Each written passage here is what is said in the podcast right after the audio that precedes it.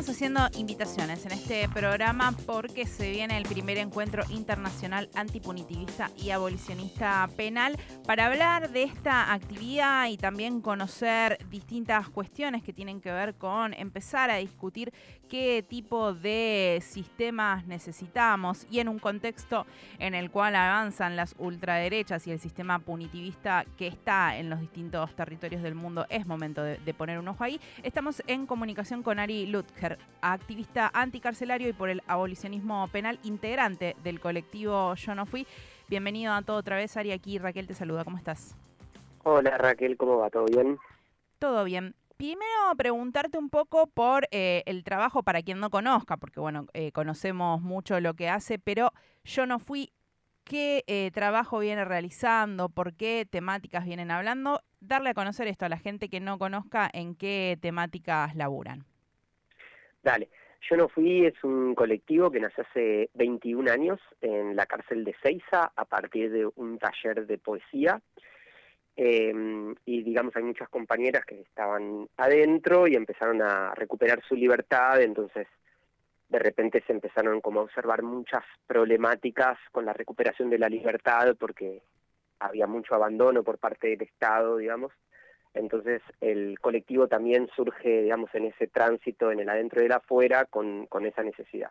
Al día de hoy tenemos 21 años como, como recorrido el colectivo y hoy tenemos como varias áreas al interior del colectivo.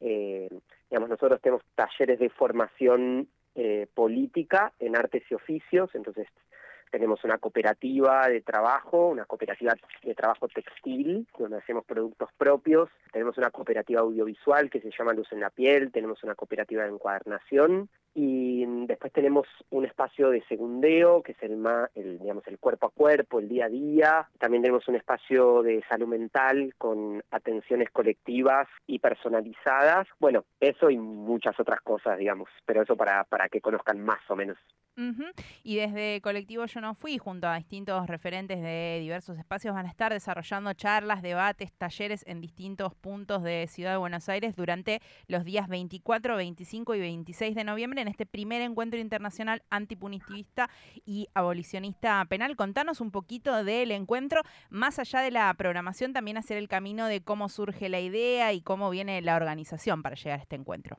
Eh, bueno, hay muchas aristas por las cuales estamos haciendo este, este encuentro.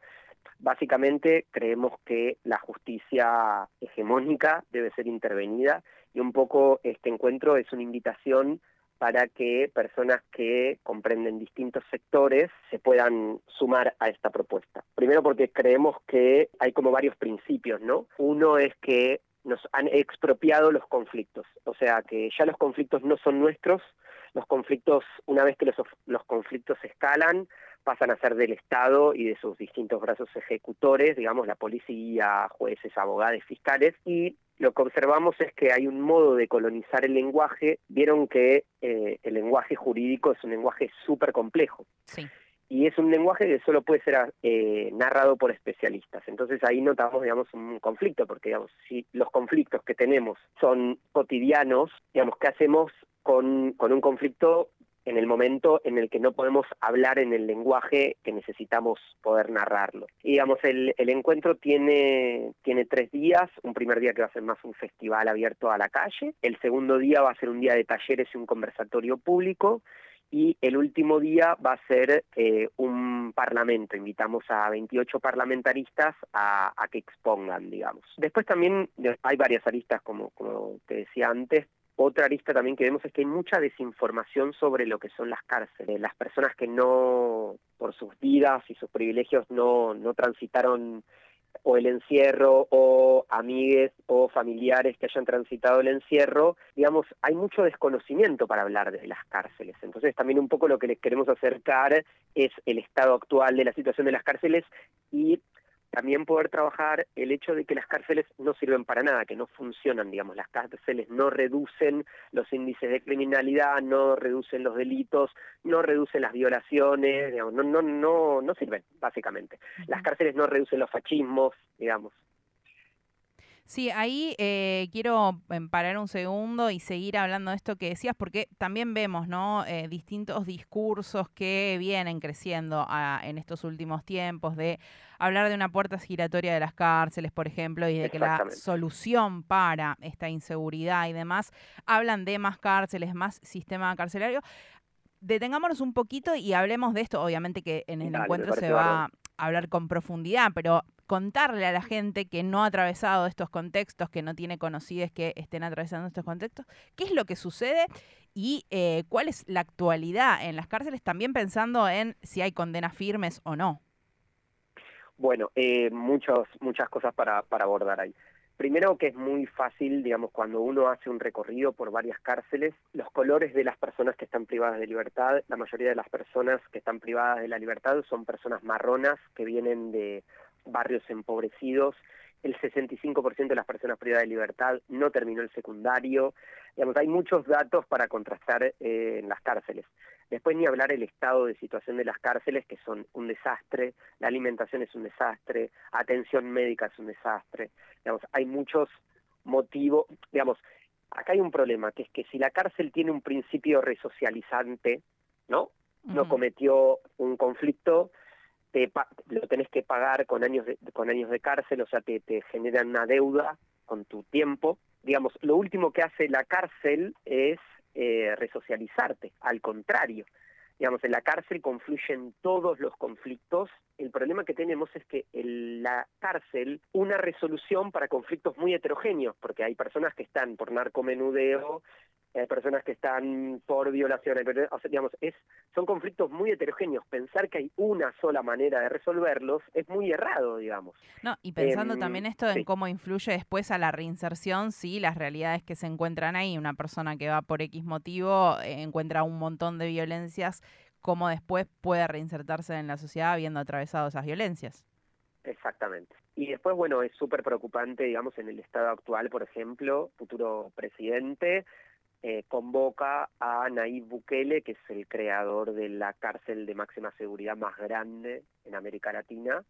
Entonces, digamos, también es un encuentro para, para ponernos alerta sobre eh, los digamos lo que lo que se viene no que me parece que ya estamos todos eh, bastante aterrados y, desolados.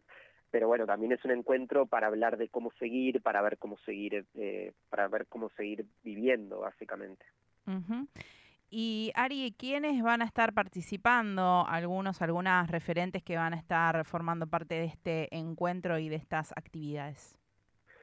Bueno, tenemos, eh, digamos, el sábado van a, van a haber talleres de artistas, van, van a estar Elian Chali, Silvio Lang, Mari Bardet, va a estar Georgino Orellano, eh, va a estar Iliana Arduino, va a estar Val Flores, San Milet, Después el sábado, van a, el viernes van a estar las cumbia queer, va a estar Luanda Afro y va a estar Río, que es un, un DJ.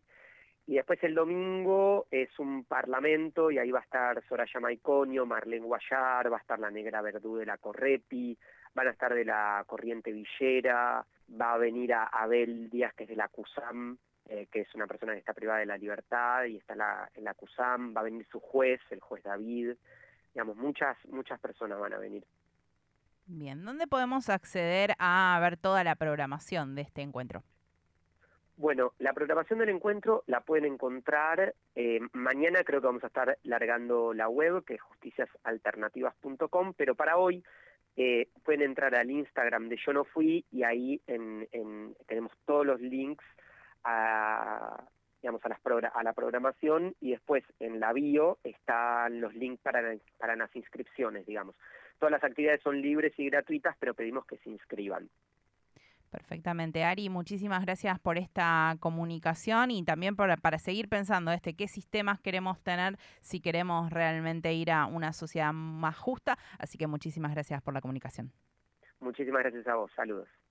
Pasaba Ari Lutzker, activista anticarcelario y por el abolicionismo penal, integrante del colectivo Yo No Fui, hablando de este primer encuentro internacional antipunitivista y abolicionista penal.